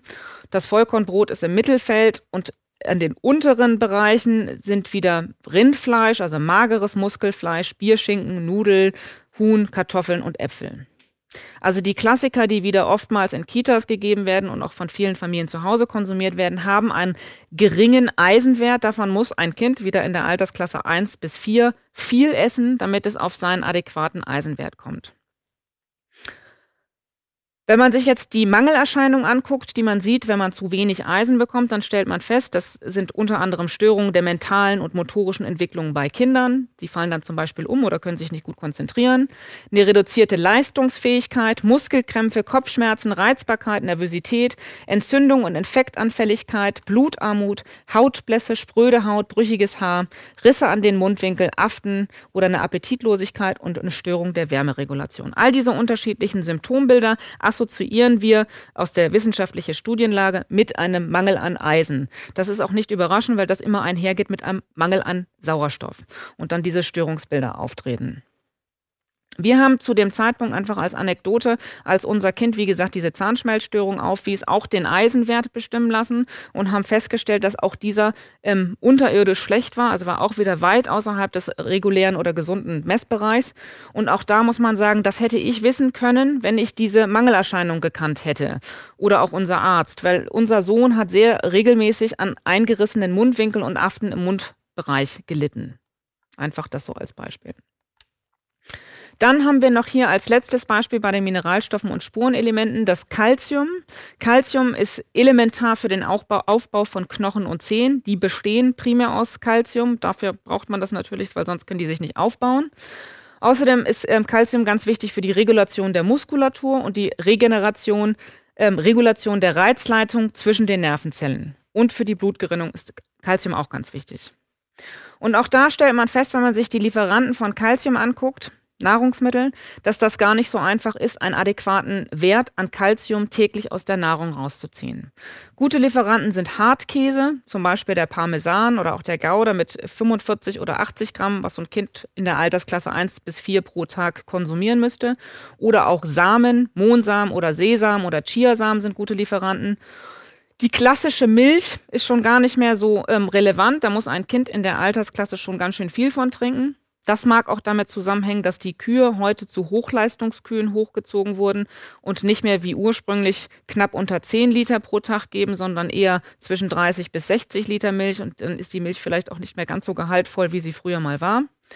Und die Klassiker, die wir, wie gesagt, oft wieder in Kitas, Schulen und auch bei vielen Familien zu Hause sehen, Bananen, Äpfel, Vollkornbrot oder Vollkornnudeln, haben einen miserablen Kalziumwert. Davon können die Kinder gar nicht gegen anessen. Ein ähm, Nahrungsmittel beziehungsweise etwas, was viel Kalzium enthält, aber nicht ein klassisches Nahrungsmittel ist, sind Eierschalen. Ich habe das hier jetzt mal aufgeführt, weil bei uns in meiner Kindheit der Spruch galt, wenn ein Stück Eierschale in einen Teig fiel, hat meine Mutter mal die Hand gehoben und gesagt, lass drin, ist gut für die Knochen. Meine Mutter hatte das in Hauswirtschaftskursen in den 50ern noch gelernt, dass Eierschalen ein sehr guter Lieferant sind, um die Hartsubstanz im Körper, sprich die Knochen aufzubauen. Und entsprechend hat sie auch dazu gesehen, dass wir da gelegentlich ein bisschen was über unsere Backwaren bekommen haben. Die meisten Tiere essen regelmäßig Eierschalen oder auch Knochen und holen sich somit ihren eigenen Bedarf. Das, was man sieht, wenn man zu wenig Kalzium bekommt, sind unter anderem eine schlechte Zahnqualität, Karius, Parodontose oder Osteoporose, also brüchige Knochen. Das ist logisch, denn wenn die Hartsubstanz nicht genug von den Bausteinen bekommt, um sich überhaupt aufzubauen, dann kann sie ja gar nicht so richtig gesund sich entwickeln. Außerdem sieht man auch ähm, bei einem Kalziummangel eine erhöhte Neigung zu Blutungen, Muskelkrämpfe, eine erhöhte Erregbarkeit des Nervensystems, also dazu gehören dann Epilepsie, ADHS oder Hypoaktivität. Also auch wieder alles Symptombilder, die Kinder, aber natürlich auch Erwachsene flächendeckend zeigen. Auch das finde ich persönlich jetzt nicht überraschend, wenn ich mir die Liste an Lieferanten angucke und überlege, was die meisten so denn essen. Und auch da kann ich sagen, also wenn ich mir anschaue, was mein Kind hätte essen sollen und es früher gegessen hat, dann war auch bestimmt ein Kalziummangel gegeben. Und auch das wäre wieder logisch für das, was wir ja dann gesehen haben, nämlich einen gestörten Zahnschmelz. Das so als ähm, ein paar Beispiele für die Mineralstoffe, Spurenelemente und Vitamine. Wie gesagt, die gesamte Tabelle findet sich online auf der Webseite kostenfrei einzusehen und es lohnt einen Blick in die Details. Dann haben wir noch die Gruppe der sekundären Pflanzenstoffe. Auch die sind enorm wichtig für unseren Organismus. Und entsprechend würde ich einen kurzen ähm, Exkurs da einmal reinmachen in den Bereich. Also sekundäre Pflanzenstoffe sind all diese Stoffe, die Pflanzen aufbauen in ihren überirdischen und unterirdischen Teilen, also in den Blüten, in den Blättern oder in den Rinden oder auch in den Wurzeln, Knollen oder Zwiebeln. Und diese Stoffe jetzt nicht zu den Vitaminen gehören, sondern andere Stoffe sind. Und wir gehen davon aus, dass wir insgesamt irgendwas um die 250.000 unterschiedliche ähm, Pflanzenstoffe haben, sekundäre Pflanzenstoffe. Das ist die wissenschaftliche Annahme. Von denen haben wir ungefähr 80.000 erforscht. Und von diesen ähm, 80.000, die wir erforscht haben, ähm, wird erklärt, dass irgendwas zwischen 5.000 und 10.000 die, dieser Stoffe besonders hilfreich sind für den Menschen. Essen können wir Menschen ungefähr 80 Prozent von der gesamten Pflanzenwelt, die wir weltweit finden. Also der Großteil von dem, was wir in der Natur finden, ist für uns Menschen essbar und oftmals auch physiologisch sehr sinnvoll. Dann kann man sich fragen, ähm, was haben denn diese unterschiedlichen Pflanzenstoffe für eine Funktion aus der Perspektive der Pflanzen? Und dann kann man das grob in ungefähr drei Kategorien ähm, gruppieren. Also auf der einen Seite haben Pflanzen oder bilden Pflanzen Stoffe, damit sie andere Nützlinge anlocken. Also zum Beispiel Insekten oder auch Vögel, damit sie ihnen bei der Bestäubung und bei der Weitervermehrung, also Fortpflanzung helfen. Dazu gehören die Farbstoffe, also die Flavonoide oder Carotenoide. Das ist im Prinzip einmal das gesamte Farbspektrum, was man bei Pflanzen so sieht. Und auch die Duft- und Aromastoffe, die Sulfide und die Monoterpine. Und dann hat die Pflanze natürlich auch ähm, das Interesse, dass sie Fraßfeinde abwehrt also Abwehrstoffe generiert. Das sind dann meistens Bitterstoffe. Dazu gehören die Phenolsäuren oder auch Saponine. Die schützen die Pflanze davor, dass sie auch von Bakterien oder Pilzen zersetzt wird oder halt, wie gesagt, von Insekten aufgefressen wird. Und dann gibt es die ganze Gruppe von Stoffen, die der Pflanze helfen, sich überhaupt erst aufzubauen. Das sind die Pflanzenstoffe und auch einfach die Hormonprozesse im, in der Pflanze selbst steuern. Das sind die Phytosterole oder Phytoöstrogene. Und wir stellen fest, auch wieder wissenschaftlich gut belegt, dass die Pflanzen, die besonders viel Stress ausgesetzt werden, das ist zum Beispiel eine hohe Temperaturschwankung oder auch viel Sonne oder mal ein Wassermangel oder auch viel Wind, ähm, besonders viel von diesen sekundären Pflanzenstoffen produzieren, einfach weil sie sich in der Evolution versuchen zu behaupten und sicherstellen wollen, dass sie sich noch weiter fortpflanzen. Also natürlich gewachsene Pflanzen haben generell einen höheren, ähm, eine höhere Konzentration dieser sekundären Pflanzenstoffe. Und diese sekundären Pflanzenstoffe, wenn wir sie denn nun konsumieren, sind auch für uns Menschen wahnsinnig wichtig und helfen uns, unseren Organismus gesund und vital zu halten. Und das sind ungefähr die Sachen, die diese sekundären Pflanzenstoffe bei uns im Organismus bewirken. Also sie helfen uns als erstes, andere Mikroorganismen, die wir bei uns nicht wollen oder nicht in den Konzentrationen, zu töten. Also sie sind ähm, hemmend gegen Bakterien, Viren, Pilze etc. Außerdem helfen sie unserem Organismus, Krebszellen zu eliminieren und sie helfen uns auch, die Bildung von Blutgerinnseln zu unterbinden oder auch diese Blutgerinnsel wieder aufzulösen, wenn wir denn welche entwickelt haben. Außerdem senken sie den Blutdruck in unserem Organismus oder in unseren Blutwehen und das führt dazu, dass einfach der Druck und somit die Belastung auf unsere Blutgefäße abnimmt oder verringert wird. Dann helfen sie uns, den Blutzucker zu stabilisieren. Das wiederum stellt sicher, dass die Versorgung der Zellen im gesamten Organismus immer stabil ist. Außerdem regulieren diese sekundären Pflanzenstoffe das Immunsystem und sie helfen auch dabei, dass ähm, Entzündungen wieder abklingen können. Und viele dieser Stoffe helfen auch den Bakterien in unserer Verdauung ganz besonders. Also kurz, diese sekundären Pflanzenstoffe sind enorm wichtig. Natürlich sind nicht alle Pflanz Pflanzenstoffe in jeder Pflanze zu finden. Das heißt, man muss sich da etwas mit auseinandersetzen. Man muss das lernen, welche Pflanzenstoffe welche Funktion haben und wie sie im Organismus helfen. So, wenn man sich jetzt das gesamte Bild anschaut von dem, was Menschen essen sollten, dann stellt man fest, dass Menschen diese Nahrungsmittel essen sollten. Nur dann haben sie auch ausreichend ähm, Mikronährstoffe und sekundäre Pflanzenstoffe für sich, die sie dann nutzen können. Also das sind zum Beispiel die Wild- und Gartenkräuter sowie Gewürze, die Blattgemüse, Kohlsorten, Wurzel- und Knollengemüse und auch die Pilze, generell Beeren, besonders wilde Beeren und Obst und alles, was so von den Tieren kommt, Fleisch, Muskelfleisch, Innereien, Eier, Milch, Butter, Fisch. Ähm, das sind die Nahrungsmittel, die wir essen sollten, und zwar eigentlich auch nur diese Nahrungsmittel, weil sonst kommen wir ganz schnell ähm, in eine Unterversorgung mit den Mikronährstoffen. Und das ist auch gar nicht so überraschend, weil das sind alles die Nahrungsmittel, die wir evolutionär bedingt immer dort gefunden haben, wo Menschen auch einfach siedeln. Das ist das, was auch die Studienlage hergibt, wenn man sich die Referenzwerte der DGE anguckt und einfach die Studien, die ja auch von dieser Organisation hergestellt oder dargestellt werden, ähm, sich anschaut. Diese Nahrungsmittel sollten grundsätzlich frisch und schon zubereitet werden, kurz gelagert bzw. fermentiert werden. Der Fermentierungsprozess ist auch noch ein förderlicher Prozess, den habe ich jetzt hier nicht beleuchtet, aber hilft und insbesondere der Darmflora, sich gesund zu entwickeln. So, wenn Menschen das nicht tun, sich also nicht primär oder fast ausschließlich mit diesen Nahrungsmitteln versorgen, dann stellt man fest, dass sie sehr schnell unter Mangelerscheinungen leiden. Und die Erscheinungen, die wir dann sehen, sind die schon beleuchteten Schäden an einzelnen Organen. Dazu gehören Schäden an der Haut, der Lunge, den Augen, des Skeletts, der Leber, dem Herz, Blutgefäßen, Nieren oder Darm, um ein paar hier zu nennen. Oder es sind systemische Störungen, also Störungen, die man im gesamten Organismus irgendwie erfährt, ohne sie ganz klar zuordnen zu können. Und das sind Infekte jeglicher Art oder Allergien oder generell eine Müdigkeit oder Kopfschmerzen, eine Depression, Angst, Aggressivität oder Verhaltensauffälligkeiten oder auch ein Wachstum von Krebszellen in unterschiedlichen Bereichen des Körpers oder auch ein Diabetes, also Hormonstörungen oder Wachstumsstörungen. Also alles Störungen, die wir, wie gesagt, flächendeckend bei der Bevölkerung sehen. Und das ist eigentlich nicht überraschend, wenn man überlegt, dass viele Menschen wahrscheinlich sich nicht nur noch von Pilzen, Beeren und ein paar äh, tierischen Produkten von natürlich gewachsenen Tieren versorgen.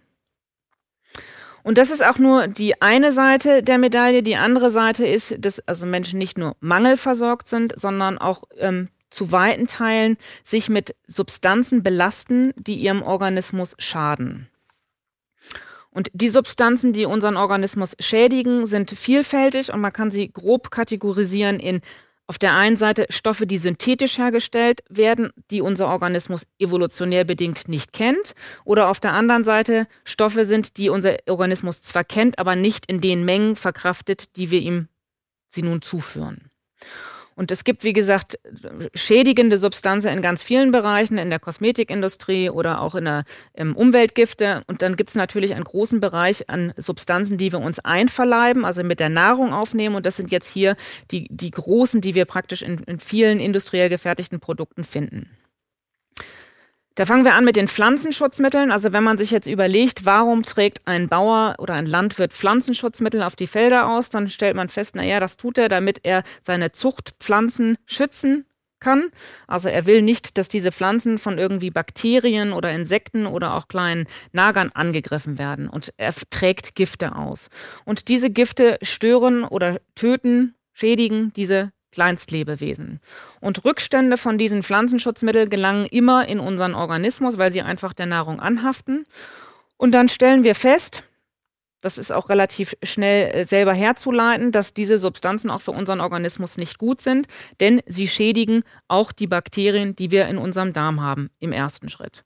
Und es gilt immer der Grundsatz, wenn die Darmflora geschädigt ist, dann entstehen Folgeschäden in unserem Organismus. Ganz ähnlich ist das mit den Antibiotika und Hormonen. Das sind Substanzen, die in der Massentierhaltung sehr intensiv genutzt werden. Und zwar die Antibiotika wieder, um die Bakterien und ähm, Krankheitskeime zu hindern in ihrem Wachstum in den dicht gestrengten Stellen und die Hormone, um das Wachstum der Tiere halt anzuregen, damit die Säue zum Beispiel viele kleine Ferkel zur Welt bringen oder auch einfach schnell wachsen, damit man besonders viel Fleisch verkaufen kann. Und auch da kann man sagen, diese Substanzen gelangen in Rückständen in unseren Organismus und sind auch dort wieder nicht vorteilhaft. Antibiotika schädigt wieder die Darmflora und die Hormone greifen in unsere hormonellen Stoffwechselprozesse ein. Dann haben wir den Industriezucker, das ist dieses weiße Pulver, was man aus Zuckerrüben oder Zuckerrohr meistens herstellt oder auch den Sirup, also ein Glukosesirup, der wird dann aus Mais hergestellt. Und dann kann man sagen, dass auch das grundsätzlich nicht gesund ist, und zwar aus zwei Faktoren, die ähm, industriell hergestellten Zucker haben grundsätzlich nie Nährstoffe, also Mikronährstoffe. Da sind keine Vitamine oder Mineralstoffe oder Fettsäure mehr drin. Die sind aber in dem Rohprodukt drin. Die werden aber in dem Prozess rausgefiltert. Und für den Organismus ist das immer ein Problem, wenn er nur Energie bekommt, aber nicht die Mikronährstoffe, die er gleichzeitig eigentlich auch noch braucht. Das heißt, die liefern nie Mikronährstoffe, das ist das erste Problem. Und das zweite Problem mit ähm, Industriezucker ist, dass er förderlich ist für das Wachstum von bestimmten Hefen oder auch Pilzen und ähm, Bakterien im Darm und entsprechend, wenn wir den konsumieren, unsere Darmflora wieder stört. Gestörte Darmflora führt immer zu Folgeproblemen. Ganz ähnlich sieht das mit dem Industriesalz aus. Also Salz, Natriumchlorid sind beides Bestandteile, die unser Organismus eigentlich braucht, aber in geringen Mengen. Und diese Mengen finden sich in natürlichen Nahrungsmitteln. Und das, was der Industrie an Salz zugesetzt wird oder die Industrie den Produkten zusetzt, sind Mengen, die unser Organismus nicht mehr verkraftet. Und Industriesalz wird aus Perspektive der Industrie für zwei Zwecke genutzt. Auf der einen Seite ist es ein Geschmacksträger und auf der anderen Seite hilft es, das Wachstum von Bakterien zu hemmen. Bakterien können in einer Salzlake sich nicht entwickeln, sie sterben. Und auch da gilt wieder der gleiche Grundsatz. Wenn es für Bakterien im Außenbereich schädlich ist, schädigt es auch die Bakterien in unserem Darm. Ist auch nicht gut. Dann haben wir die Phosphatzusätze. Das sind auch wieder Zusätze, die in der Nahrungsmittelindustrie flächendeckend genutzt werden. Phosphat bzw. Phosphor ist auch ein Reinstoff, den wir eigentlich brauchen, aber wieder nicht in den Mengen, die wir jetzt konsumieren, wenn wir denn industriell gefertigte Produkte zu uns nehmen. Und die Phosphatsätze führen dazu, dass auf der einen Seite das Verhältnis von Calciumphosphat in unserem Organismus gestört wird. Das führt zu Problemen an den Knochen und Zähnen. Außerdem führen die Phosphatzusätze auch dazu, dass unsere Nieren überlastet werden, weil sie diese Phosphatzusätze abtransportieren müssen. Und das schaffen sie bei großen Mengen nicht. Das heißt, Nieren, Nierenschäden entstehen häufig. Und dann haben wir auch Nitrat. Das ist ein weiterer Stoff, der sich flächendeckend in unsere Nahrungskette eingeschlichen hat, der auch als an sich ein Stoff ist, den wir immer um sich, um uns haben und der auch gar nicht so dramatisch ist. Nitrat ist ein Nebenprodukt in unseren Ausscheidungsprozessen, also es ist Teil des, der Fäkalien und gehört zum natürlichen Kreislauf, aber wieder nicht in den Mengen, die wir heute konsumieren. Und Nitrat konsumieren wir heute aus drei Quellen primär. Das eine ist das Trinkwasser, insbesondere wenn es aus Bereichen kommt, wo viel Landwirtschaft oder Intensivlandwirtschaft betrieben wird und die ähm, Klärwerke das Nitrat nicht mehr vollständig rausfiltern können. Also aus dem Trinkwasser kommt ein Teil, dann kommt ein zweiter Teil aus den ähm, industriell ge gezüchteten Pflanzen, also in Gewächshäusern oder auf Feldern, die jetzt mit viel mit Fäkalien ähm, gedüngt werden, bauen Pflanzen einen höheren Nitratgehalt auf. Und das dritte ist, dass Nitrat auch in der Wurstverarbeitung sehr stark genutzt wird. Und aus diesen drei Quellen bekommen wir zu viel Nitrat und auch das schädigt wieder unseren Organismus. Und die Schäden, die wir dann sehen, sind auf der einen Seite, dass es die Sauerstoffaufnahme in unserem Körper hemmt, das heißt, unser Körper dann mit Sauerstoff unterversorgt wird und in Folge dann auch oftmals ähm, Krebszellen sich in unserem Körper bilden können. Also es fördert das Krebswachstum.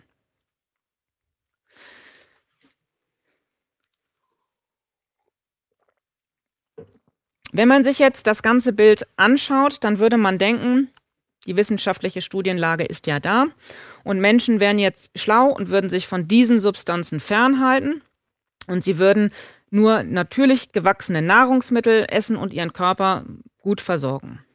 Und dann stellt man fest, das ist aber nicht das, was die Menschen tun. Die Menschen tun was anderes. Sie essen primär Nahrungsmittel oder zu weiten Teilen von diesen Herstellern. Das sind jetzt die zehn größten Nahrungsmittelkonzerne, die den Großteil von allen Produkten, die wir weltweit kaufen können, nämlich über 80 Prozent an Markennamen, herstellen und vertreiben. Und diese Hersteller vertreiben ihre Produkte in allen Winkeln der Welt, wo sich auch nur kleinste Mengen von Menschen befinden.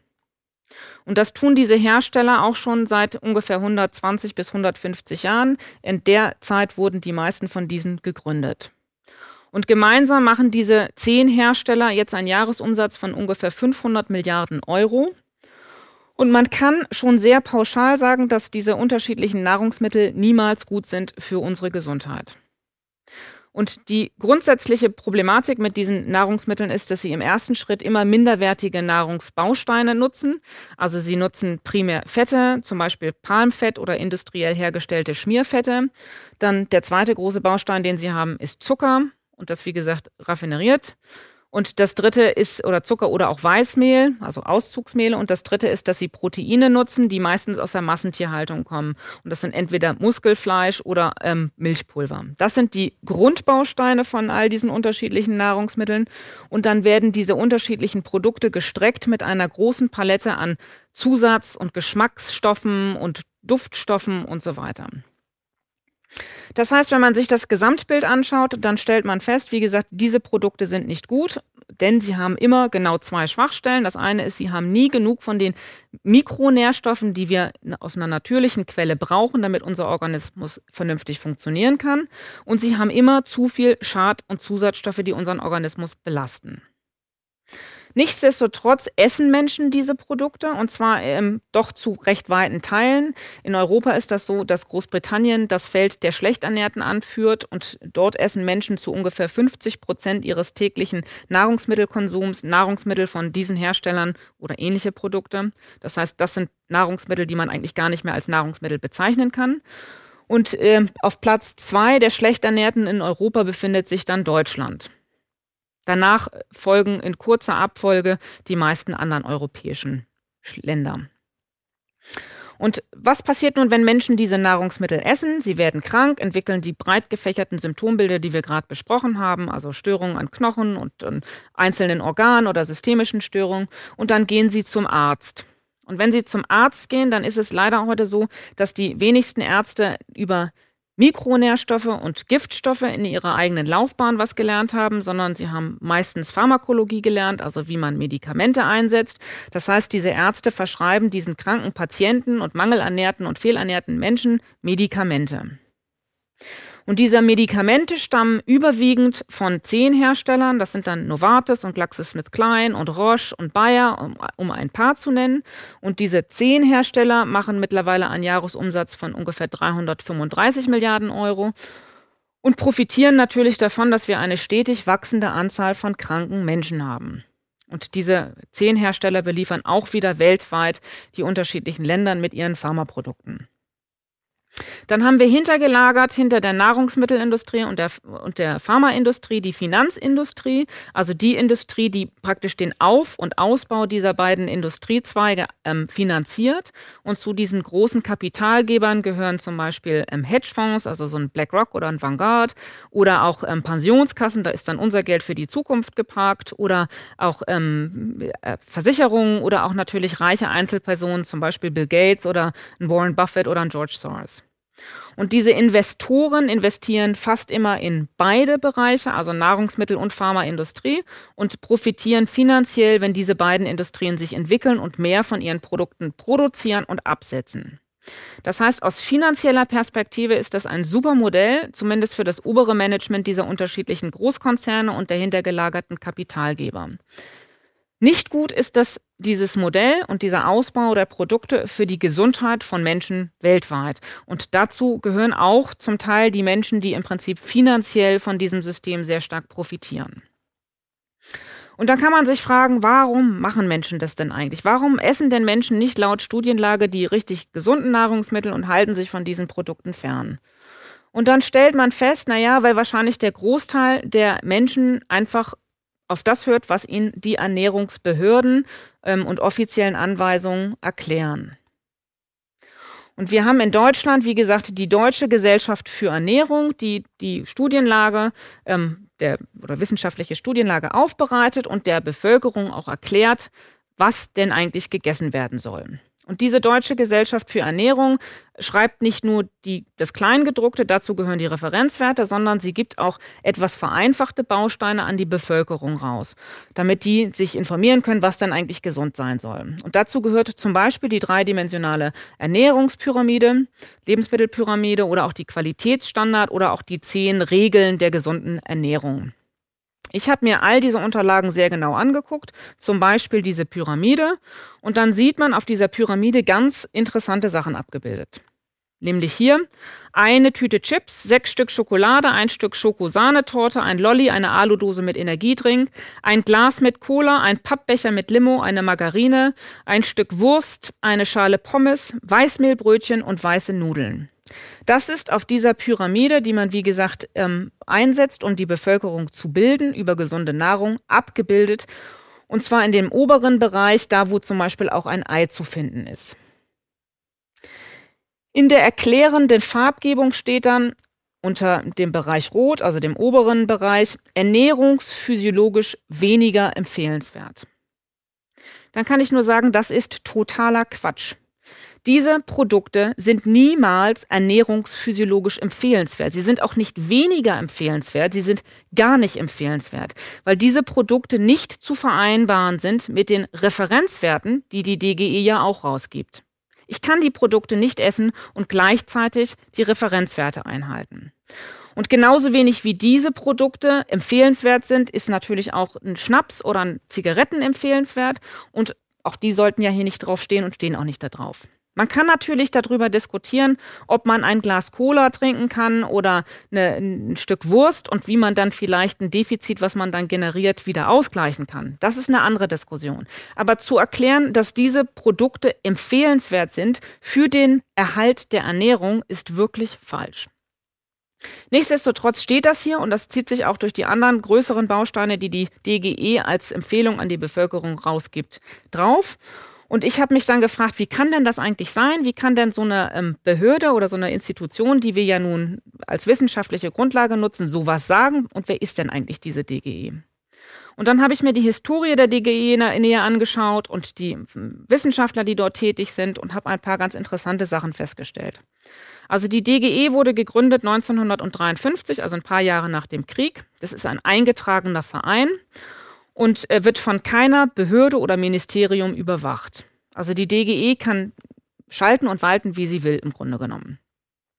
Dann setzt sich dieser ähm, Verein aus Mitgliedern zusammen und Mitglieder kann bei der DGE im Prinzip jeder werden, der irgendwie was mit Nahrung oder Gesundheit im weiteren Sinne zu tun hat. Also es finden sich bei der DGE genauso große Nahrungsmittelkonzerne wie große Verbände, die die Nahrungsmittel vertreten, als auch einige Pharmakonzerne und natürlich auch Einzelpersonen. Und diese Mitglieder wählen dann auch den Vorstand und natürlich das, die vertretenden Organe. Und wenn man sich die einzelnen Wissenschaftler anguckt, die dort tätig sind bei der DGE, dann stellt man auch ganz interessante Sachen fest. Da sind also ein Großteil dieser Professoren, die oftmals auch bei Universitäten tätig sind, arbeiten dann nicht nur an Universitäten, sondern beraten auch ähm, Bereiche der Regierung und finden sich auch oftmals als Berater bei der Industrie wieder. Zum Beispiel der Professor Dr. Stehle, der hat 2005 diese Ernährungspyramide ins Leben gerufen oder in Deutschland eingeführt, basierend auf einer ähnlichen Pyramide, die in den USA genutzt wird. Und dieser Professor Dr. Stehle ist nicht nur an der Universität in Bonn als ähm, Ernährungswissenschaftler tätig, sondern er sitzt auch im Beirat von Nestlé Deutschland und hilft Nestlé dort seine Produkte zu entwickeln. Das kann man alles auch auf den Webseiten von Nestlé nachlesen. Da rühmt sich dann Nestlé mit der Errungenschaft dieses tollen Wissenschaftlers.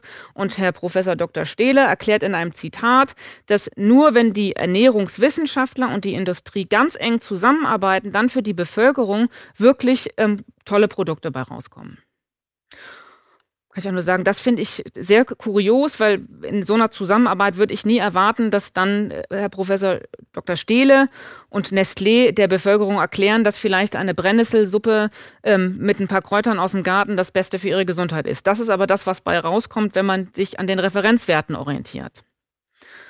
So. Also wenn man sich die DGE als Gesamtkonstrukt anguckt, dann kann man sich wirklich nur fragen, wie kann denn das sein, dass diese Institution, also dieser eingetragene Verein, bundesweit für 83 Millionen Menschen zuständig ist und bestimmt, was wir als gesund wahrnehmen und auch ähm, essen sollten. So ist es aber. Die DGE, wie gesagt, ist die Grundlage für alle ähm, Initiativen, die die Bundesregierung macht in puncto Ausbildung und Erklärungen für die Bevölkerung. Und die Grundlagen der DGE, also primär die Ernährungspyramide und die Qualitätsstandards oder auch diese zehn Regeln, die die DGE erstellt haben, werden genutzt von all diesen unterschiedlichen Körperschaften des Bundesministeriums für Ernährung und Landwirtschaft, dem BEMEL, und dem Bundesministerium für ähm, Gesundheit, dem BMG. Darunter fallen dann zum Beispiel all diese Bereiche, also das Bundeszentrum für Ernährung, die Bundeszentrale für Landwirtschaft und Ernährung, der Nationale Aktionsplan in Form, gesunde Ernährung und Bewegung, die Bundeszentrale für gesundheitliche Aufklärung, das Robert Koch Institut oder das Bundesamt für Risikobewertung. Das sind alles Teilbereiche unserer Regierung. Das sind alles Bereiche, die wir mit unseren Steuergeldern finanzieren. Und diese unterschiedlichen Bereiche nutzen die Grundlagen der DGE, um sie dann in die Bevölkerung zu tragen. Und das tun sie, wie gesagt, mit ähm, Ausbildungsangeboten, also für angehende Ökotrophologen oder auch für die Schulen und Kitas. Da findet sich dann zum Beispiel diese Ernährungspyramide wieder von der, vom BEMEL gesponsert, den Aufklärungsangeboten und, ähm, ja, und weiteren Broschüren. Und wenn man sich diese unterschiedlichen Informationen, die jetzt von diesen ganzen Körperschaften ähm, propagiert werden, anschaut, dann stellt man fest, dass sie alle drei oder dass sie alle drei Sachen gemeinsam haben. Und zwar ist das Erste, was sie immer, und zwar alle tun, ist, sie unterschlagen die Relevanz der Mikronährstoffe. Sie erklären nicht, in welchen Nahrungsmitteln relevante Mengen von Mikronährstoffen enthalten sind, was diese Mikronährstoffe im Organismus bewirken und ähm, was passiert, wenn ein Mangel entsteht oder wie ein Mangel entsteht und wie wir als Bevölkerung sicherstellen können, dass wir von diesen Mikronährstoffen auch wirklich genug für unseren Körper bekommen. Das Zweite, was sie immer tun, ist, sie ähm, unterschlagen die Relevanz der Giftstoffe. Also welche Stoffe schädigen unseren Organismus, von wo nehmen wir diese Stoffe auf und wie können wir uns als Menschen schützen, damit wir diese, Organ diese Stoffe nicht in unseren Organismus reinziehen. Und das Dritte, was sie alle tun, ist, sie propagieren die industriell gefertigten Produkte als sinnvolle Bereicherung für unser Leben und für den Erhalt unserer Gesundheit. Und den Punkt drei können sie auch nur tun, weil sie eins und zwei tun. Das Unterschlagen der Mikronährstoffe und das Unterschlagen der Giftstoffe. Und ein ganz ähnliches Bild, was wir in Deutschland sehen, sehen wir auch in anderen westlichen Ländern. Ich habe mir angeguckt Australien oder Großbritannien oder Neuseeland ähm, oder auch die USA, Kanada und auch ein paar von den europäischen Ländern. Es bildet sich immer das gleiche Bild. Die von der, von der Bevölkerung finanzierten ähm, Behörden, die eigentlich zuständig sind für die Aufklärung der Bevölkerung, unterschlagen die Mikronährstoffe, sie unterschlagen die Giftstoffe und sie propagieren industriell geförderte oder produzierte Produkte. Und das Problem ist auch nicht nur ähm, auf nationalen Ebenen so, sondern auch auf ähm, übergeordneter Ebene. Also wir haben ja auch Organisationen, an denen ganz viele andere Länder sich beteiligen. Dazu gehört die Weltgesundheitsorganisation oder die Europäische Behörde für Lebensmittelsicherheit oder auch der Codex Alimentarius, nur um mal drei zu nennen. Und diese Organisationen wiederum geben auch Informationen raus an ihre Mitgliedstaaten und natürlich dann auch indirekt an die Bevölkerung. Und dort findet sich das gleiche Bild.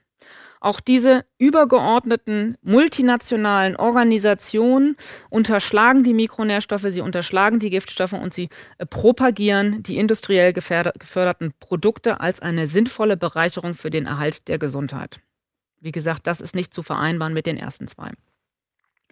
Also wenn man sich das globale Bild dann anschaut, dann stellen wir fest, dass wir ein System erzeugt haben, in dem weltweit die Organe, die für die Gesundheit zuständig sind, der Bevölkerung und auch von der Bevölkerung finanziert werden, das gar nicht mehr tun. Sie klären die Bevölkerung nicht auf über die Rahmenbedingungen, die wir alle brauchen, damit wir uns gesund entwickeln, sondern sie tun das Gegenteil. Sie geben falsche Informationen an die Bevölkerung raus und in der Konsequenz sehen wir, das ist ja auch offensichtlich, jetzt weltweit eine zunehmend kränkere Bevölkerung. So, da kann man sich jetzt fragen, was macht man jetzt mit so einer grundsätzlichen Erkenntnis? Da wäre mein erster äh, Vorschlag, die Details verstehen, also im Prinzip so ein bisschen den Prozess, den ich hier selber durchlaufen bin, sich als Einzelner hinsetzen und sich mit den Details des Körpers auseinandersetzen. Wie funktioniert der Organismus Mensch? Was machen die Organe so zumindest in groben Zügen und was brauche ich als Mensch, damit ich adäquat versorgt bin? Dann ist als zweites relevant, dass wir alle wieder Nahrungsmittel produzieren, die wir auch brauchen, damit wir uns gesund entwickeln können. Das heißt also wirklich zu Hause wieder an den Herd stellen und mal was Vernünftiges kochen und auch schon im Vorfeld die richtigen Nahrungsmittel einkaufen. Und richtig heißt im ersten Schritt regional, saisonal, biologisch produziert, also Giftstoffe raus und kurze Wege, damit die Nährstoffe alle noch enthalten werden.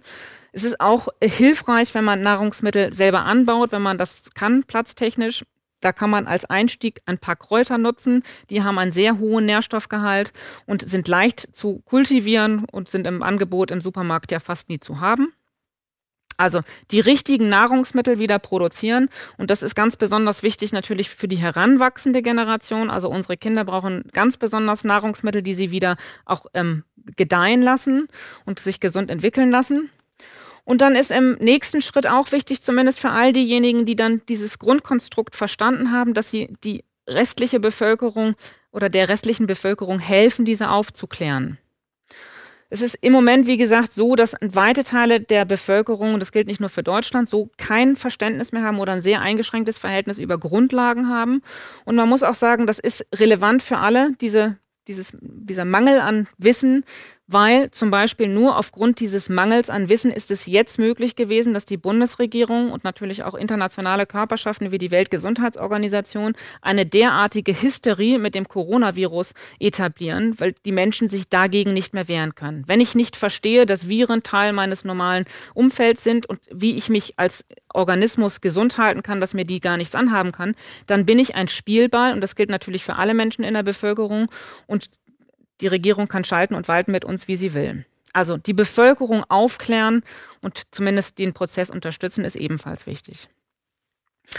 Und das ist alles extrem mühsam. Das kann ich aus eigener Erfahrung erklären oder berichten. Nichtsdestotrotz lohnt sich das. Und da kann ich auch wieder aus eigener Erfahrung nach nun dreieinhalb Jahren ähm, schildern, dass wir das zu Hause umgesetzt haben. Wir kochen jetzt wieder zu Hause. Wir nutzen ähm, viele Rohprodukte. Wir bauen auch zum Teil Nahrungsmittel an. Und wir haben festgestellt, dass unsere Kinder, und dafür war das ja ursprünglich gedacht, damit unser, insbesondere unser Sohn die Zähne wieder gesund entwickeln kann, sich hervorragend entwickeln. Also das, was uns prophezeit wurde, dass die Zähne unseres Sohnes einbrechen würden, ist nicht passiert. Im Gegenteil, die Zähne haben sich ausgehärtet, sie sind voll funktionsfähig, die Verfärbung ist deutlich zurückgegangen und es ist sogar eine Fehlstellung der vorderen Schneidezähne hat sich korrigiert. Das heißt also, unser Sohn und unsere Tochter ebenfalls haben ein hervorragendes Gebiss und sie haben nicht nur sehr gute Zähne mittlerweile, sondern sie sind auch ansonsten sehr gesund. Sie haben keinerlei Bauchschmerzen oder Kopfschmerzen. Sie haben ein gesundes Hautbild, einen guten Muskeltonus. Sie sind elastisch und sie sind, das ist für uns auch besonders wichtig, fröhliche, ausgeglichene Kinder, die einfach eine Freude sind, um sich zu haben.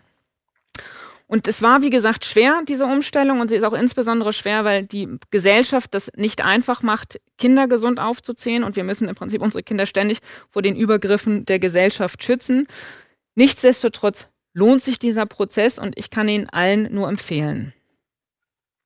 So, weitere Informationen finden sich ähm, auf der Webseite. Da sind auch viele Teile von dem, was ich hier jetzt beschrieben habe, dann nochmal zum Nachlesen da. Und noch mehr gibt es an Informationen in dem Buch. Ich danke ganz herzlich für die Aufmerksamkeit.